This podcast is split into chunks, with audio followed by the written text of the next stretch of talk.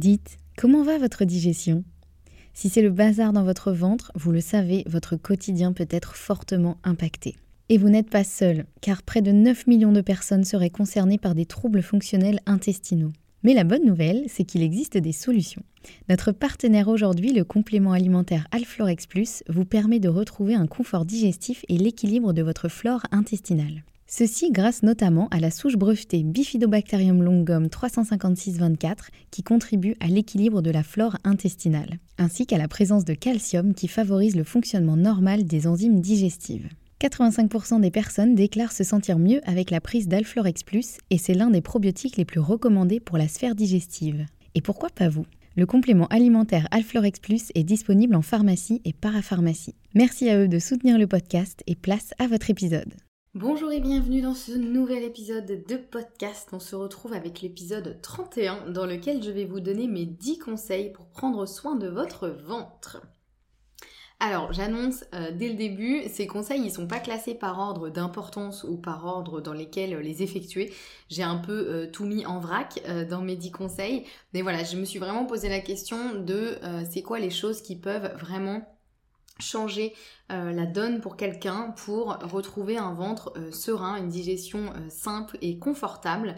Et je vous ai listé donc mes 10 conseils pour prendre soin de votre ventre.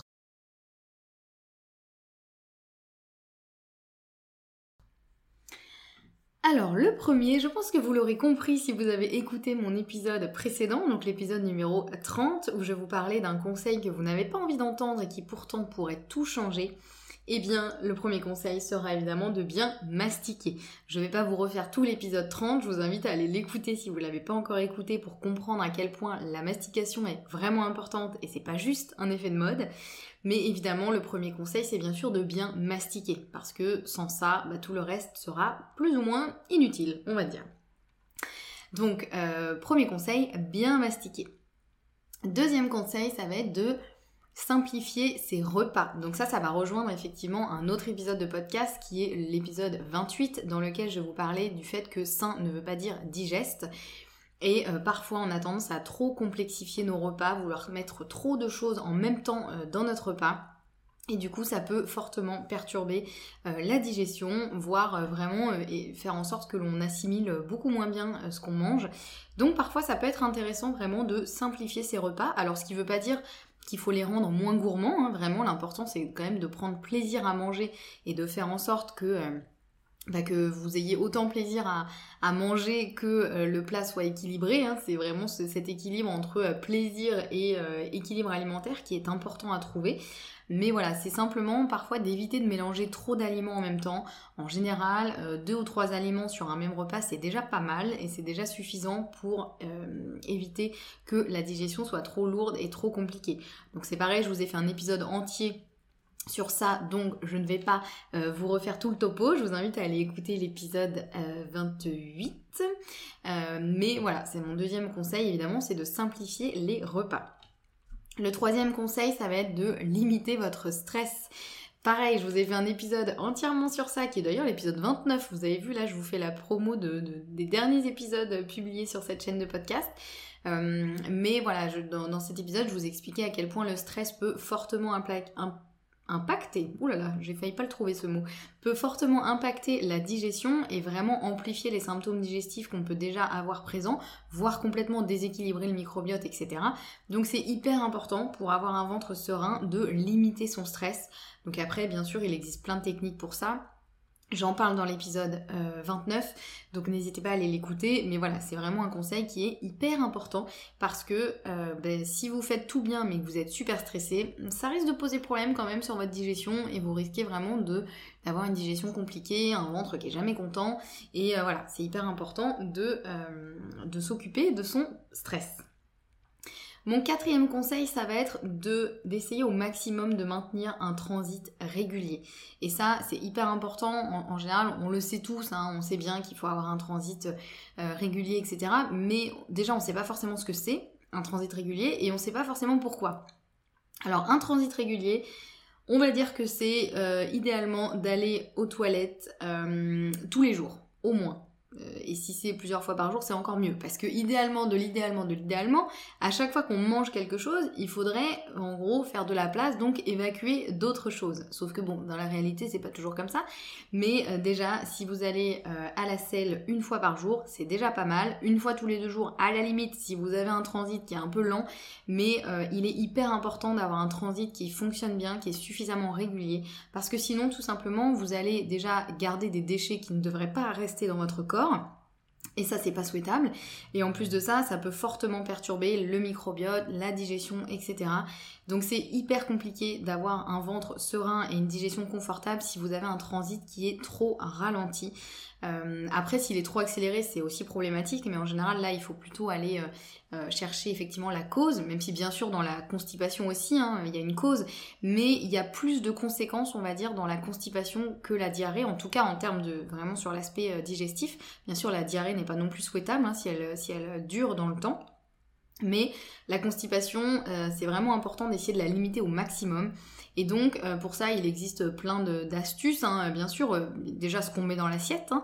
euh, mais on peut aussi prendre, donc faire le plein de fibres, ça c'est sûr dans l'assiette, voilà, essayer d'avoir une alimentation la plus complète et pleine de fibres possible, tout en respectant aussi votre dose que vous êtes capable d'assimiler. Parce que les personnes qui ont une digestion trop sensible et compliquée, si elles mangent trop de fibres, ça va faire l'effet inverse, c'est-à-dire que ça va les ballonner et ça va pas du tout être agréable. Donc faut y aller petit à petit et voilà, prendre plutôt des choses, on va dire, euh, semi-complètes, etc. Et après, on peut s'aider avec des compléments alimentaires. Alors, soit par exemple du psyllium, pour, euh, qui, lui se prend de manière euh, assez naturelle, enfin en poudre, voilà, qui peut faciliter le transit. Pareil, on y va petit à petit, parce que sinon ça peut aussi faire des ballonnements. Et puis, moi, il y a un truc que j'adore, c'est la chlorophylle la chlorophylle sous forme de gélules, hein, donc euh, des gélules euh, remplies de chlorophylle dedans, euh, qui vont permettre vraiment de relancer en douceur le transit. Donc c'est pas du tout un laxatif, hein, ça va vraiment relancer le transit en douceur et ça permet aussi de nettoyer en douceur les intestins. Donc ça c'est vraiment la chlorophylle, moi j'adore, je la recommande à tout le monde, je vous en ai déjà parlé dans d'autres épisodes. Voilà, c'est vraiment euh, un de mes produits euh, chouchou euh, et il en existe voilà des très bien maintenant sur le marché. Ça coûte pas très très cher en général, en tout cas ça revient à pas trop cher en, si on fait à la gélule on va dire. Et voilà, ça c'est hyper important d'avoir un transit qui est régulier et efficace. Mon cinquième conseil, ce sera d'apporter le plus possible de probiotiques naturels dans l'alimentation. Vous voyez que là, je suis pas en train de vous dire de vous gaver de probiotiques, hein. autant ça peut être très intéressant, les probiotiques, dans certaines conditions, et en, choisissant bien la souche, etc. Mais euh, là, je suis en train de vous dire simplement, dans l'alimentation, il existe une quantité euh, non négligeable de probiotiques naturels qui peut être intéressant d'incorporer chaque jour à ses repas. Pareil, en petite quantité pour commencer et puis on laisse le temps au corps de s'habituer. Si vous vous gavez d'un coup de euh, probiotiques euh, naturels, euh, votre corps va peut-être pas trop aimer. Alors où on en trouve des probiotiques naturels? Dans tout ce qui est fermenté, donc notamment les yaourts par exemple. Alors idéalement plutôt des yaourts végétaux ou au lait de chèvre ou de brebis qui vont être plus digestes que les yaourts au lait de vache. On en trouve aussi dans les légumes lactofermentés. Maintenant, il est assez facile soit de les faire soi-même, soit d'en trouver en magasin bio. Donc ça c'est pareil, on y va en petite quantité d'abord, vraiment euh, on en prend vraiment une toute petite quantité puis on augmente au fur et à mesure. Euh, on en trouve dans la choucroute notamment si elle n'est pas euh, cuite parce que la cuisson va bien sûr tuer toutes les bactéries. Euh, on en trouve dans le kéfir, dans le kombucha, enfin voilà, on en trouve dans tout ce qui est fermenté. Alors la bière, ça ne compte pas. la bière, euh, c'est autre chose parce que du coup, là, il y a une fermentation qui est un peu différente. Donc euh, on va pas dire que ça compte dans les probiotiques. Hein. N'essayez pas de tricher. Donc voilà, c'est important d'avoir des probiotiques euh, au quotidien, en, petite quantité, hein, ça sert à rien de vous gaver de, ces aliments-là, mais simplement d'essayer d'en apporter un petit, peu, un petit peu au quotidien, voilà, pour euh, nourrir euh, votre flore intestinale avec des bonnes bactéries. enfin, pas vraiment nourrir votre flore intestinale d'ailleurs, c'est plus coloniser votre flore intestinale avec des bonnes bactéries. Et par contre, pour nourrir votre flore intestinale, ça peut être intéressant de consommer des prébiotiques. Donc là, les prébiotiques, ça va être la nourriture de vos bonnes bactéries. Il y en a beaucoup dans le poireau, dans, plein de plein d'aliments qui là évidemment ne viennent pas vu que je les ai pas notés. Mais en gros, c'est tout ce qui contient beaucoup de fibres. Alors encore une fois, euh, attention si vous avez l'intestin fragile, parce que les fibres, c'est notamment ce qui peut faire ballonner. Donc on y va doucement, mais voilà, un petit peu de prébiotiques, un peu de probiotiques, et là c'est le cocktail parfait pour soutenir comme il faut votre microbiote. Sixième conseil, ça va être de faire le plein d'oméga 3, de zinc et de vitamines. Parce que ce sont un peu les trois... Euh, les trois éléments de l'intestin, on va dire. Euh, c'est vraiment un peu le cocktail de base euh, pour euh, une bonne digestion parce qu'ils vont être intéressants à plein de niveaux, notamment au niveau de la barrière intestinale, du fonctionnement de la digestion, tout simplement. Enfin voilà, je vais pas vous détailler tout parce qu'il y aurait tellement de choses à dire. Je pense que je pourrais faire un épisode sur chacun de ces, ces micronutriments parce que vraiment il y aurait trop de choses à dire. Mais voilà, vraiment c'est important d'avoir suffisamment de d'oméga 3, de, zinc et de vitamine D. Alors bien sûr dans l'alimentation, autant que possible, hein, euh, en consommant pour les oméga 3 euh, des petits poissons gras, si vous en consommez, euh, des noix, etc., des huiles riches en, oméga 3. la vitamine D, bah, bien sûr c'est en se mettant au soleil aussi hein, qu'on arrive à faire de la vitamine D tout en protégeant sa peau, évidemment selon votre phototype, mais c'est important quand il y a un petit rayon de soleil d'aller mettre son nez quelques minutes au soleil. Et si jamais vous ne trouvez pas suffisamment dans l'alimentation, ça peut être intéressant parfois de se complémenter de manière ponctuelle, de se faire des petites cures euh, de temps en temps, particulièrement, euh, je sais pas, au changement de saison, on dit en général ça, ou euh, voilà, de temps en temps, ça peut être intéressant de se complémenter en oméga 3, zinc et vitamine D, parce que ce sont vraiment, alors c'est pas les seuls évidemment, mais ce sont vraiment des éléments qui sont hyper intéressants pour la digestion, pour l'intestin notamment pour le système immunitaire aussi. Enfin voilà, c'est vraiment un peu le, trio gagnant, même si bien sûr il n'y a pas que ça. Hein. le magnésium est aussi hyper important, euh, notamment pour tout ce qui va être contraction musculaire et les intestins, bah, ça reste des muscles. Hein. donc euh, euh, si vous manquez de magnésium, vous avez potentiellement un peu plus de, de crampes intestinales. Donc il y a plein d'autres minéraux importants, mais voilà, je voulais vraiment faire un focus sur cela. Mon conseil numéro 7, ça va être de boire euh, de l'eau plutôt entre les repas et pas trop pendant le repas.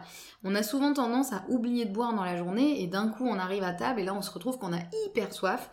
Euh, et on a tendance à boire beaucoup pendant qu'on mange. Or, le problème, c'est que plus vous allez absorber de liquide, et notamment de l'eau, plus vous allez diluer les sucs digestifs, donc tout ce que va sécréter votre estomac qui va lui permettre de digérer vos aliments. Et donc, plus ils vont être dilués, moins ils vont être efficaces. C'est comme si... Euh, euh, je sais pas moi, vous essayez d'enlever une tâche par exemple avec euh, de la lessive, plus elle est diluée, moins elle va attaquer cette tâche. Alors que plus votre lessive est concentrée et que vous la mettez directement sur la tâche, plus elle va pouvoir attaquer la tâche. Bah là c'est un peu pareil avec vos sucs digestifs.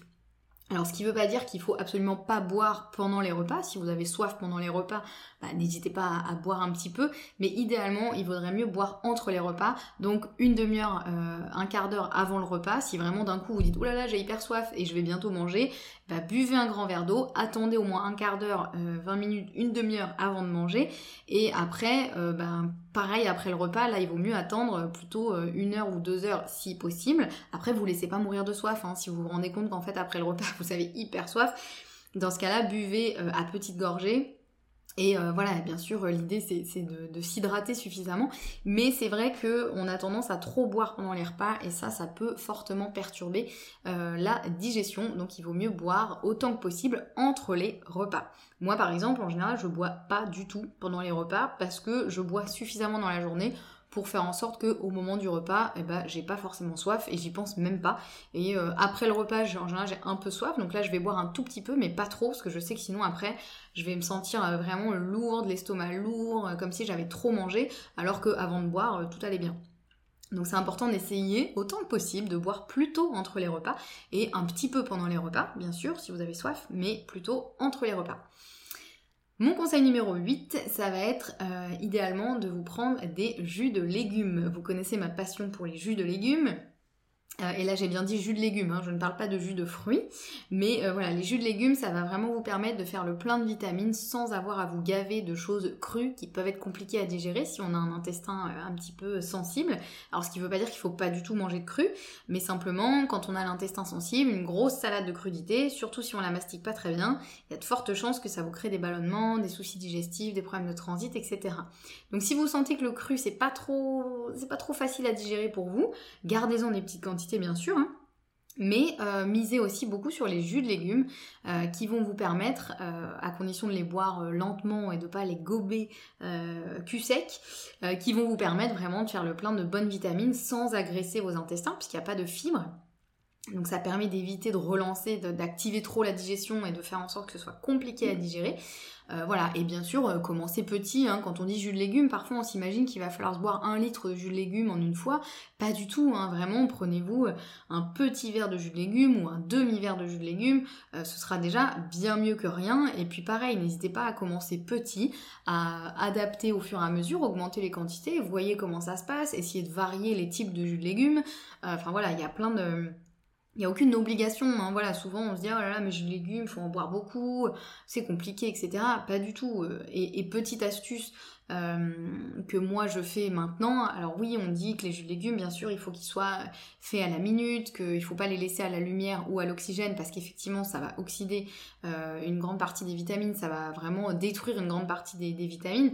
Certes, mais euh, ce que vous pouvez faire, c'est euh, si vous avez un extracteur de jus, par exemple, plutôt que de vous en servir tous les jours, si vous savez que ça va être compliqué et que clairement vous n'allez pas le faire, eh bien faites-vous une grande quantité de jus que vous mettez dans une bouteille en verre et dans laquelle vous enlevez l'air. Vous savez, avec ces, systèmes euh, normalement qu'on utilise plutôt pour des bouteilles de vin, avec des bouchons spéciaux et un, appareil qui permet de, pomper euh, manuellement, hein, de pomper l'air euh, pour faire un, vide d'air dans la bouteille. Et ça, vous le mettez au frigo. Donc déjà, votre jus, il sera au frais, donc pas à la chaleur, et en plus, il sera moins en contact avec l'air puisque vous aurez enlevé l'air de la bouteille.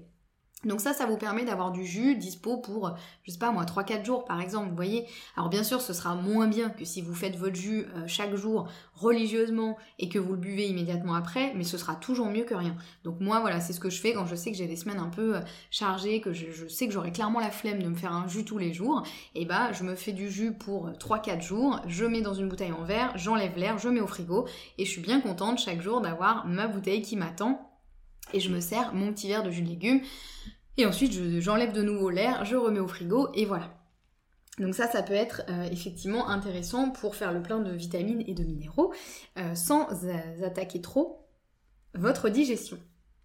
Mon conseil numéro 9, ça va être de limiter le sucre. Ça c'est pareil, vous le savez sûrement si vous me suivez depuis un moment.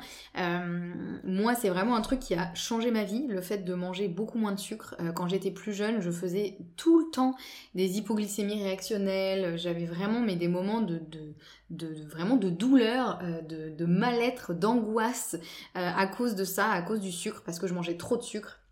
Du coup, j'étais hyper mal et en plus de ça, j'avais tout le temps mal au ventre. Et j'ai compris au fur et à mesure de mes formations et de mes apprentissages à quel point en fait le sucre, au-delà du fait que c'est pas super bien pour la glycémie, pour le pancréas, etc., que ça fatigue un petit peu tout ça, au-delà de ça, ça peut vraiment être problématique pour la digestion. Tout simplement parce que vos petites bactéries présentes dans, dans votre intestin, elles adorent le sucre.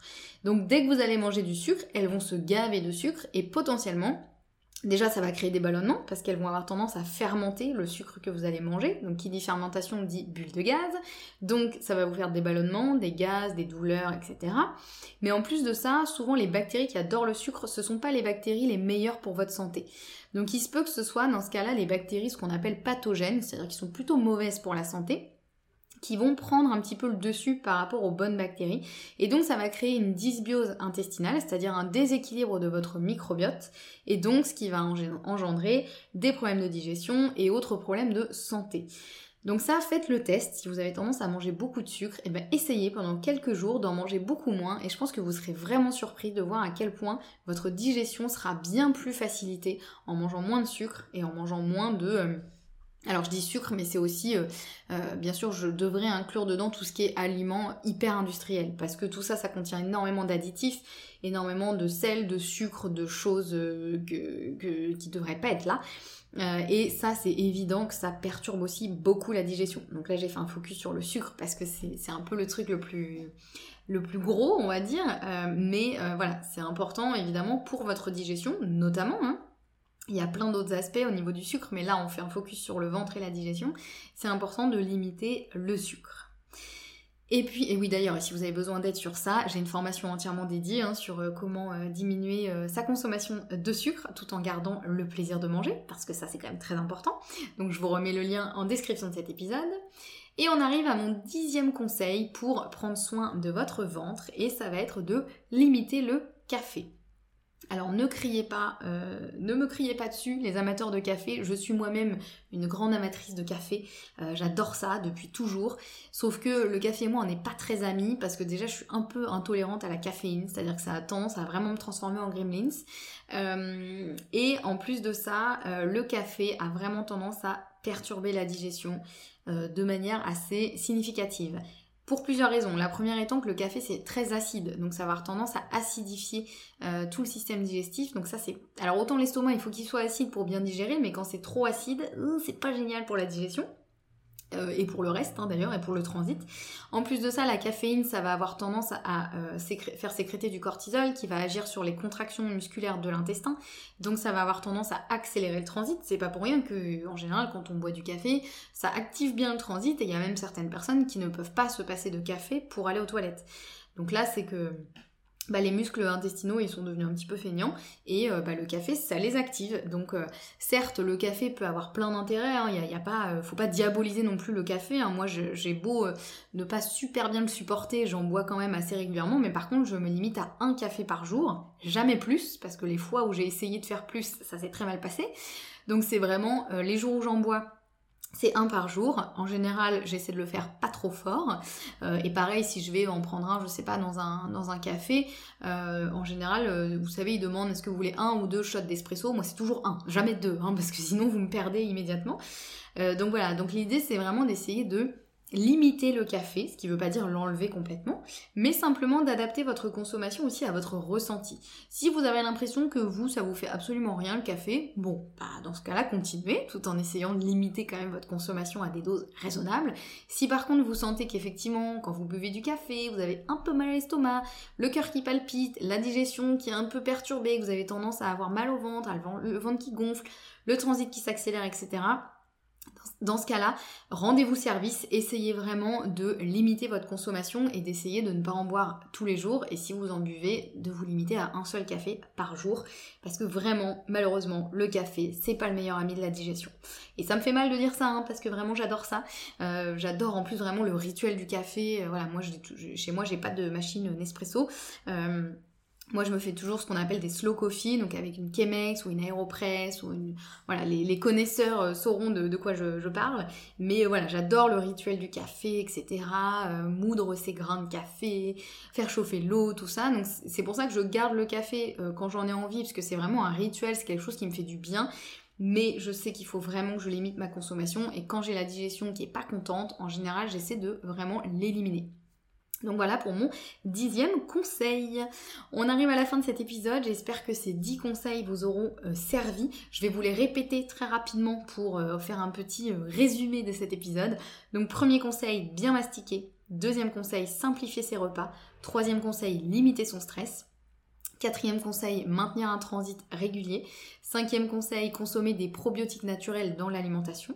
Sixième conseil, faire le plein d'oméga 3, de zinc et de vitamine D. Septième conseil, boire plutôt en dehors des repas. Huitième conseil, boire des jus de légumes pour faire le plein de vitamines sans avoir à se gaver de cru. Neuvième conseil, limiter le sucre. Et dixième conseil, limiter le café. Voilà, j'espère que cet épisode aura pu vous éclairer sur euh, comment prendre soin de vous et de votre digestion Si vous avez aimé cet épisode, n'hésitez pas à mettre des petites étoiles euh, sur votre plateforme d'écoute, euh, me dire, voilà, laisser un petit commentaire, me faire un petit retour. Ça me fait toujours hyper plaisir de savoir que vous écoutez mes épisodes et que surtout ça vous est utile. Donc euh, voilà, je vous souhaite de vraiment prendre bien soin de vous. Si vous souhaitez aller plus loin, n'hésitez pas à me contacter pour qu'on voit ensemble comment je pourrais vous accompagner au mieux. Et puis on se retrouve très vite pour un prochain épisode et en attendant, prenez bien soin de vous.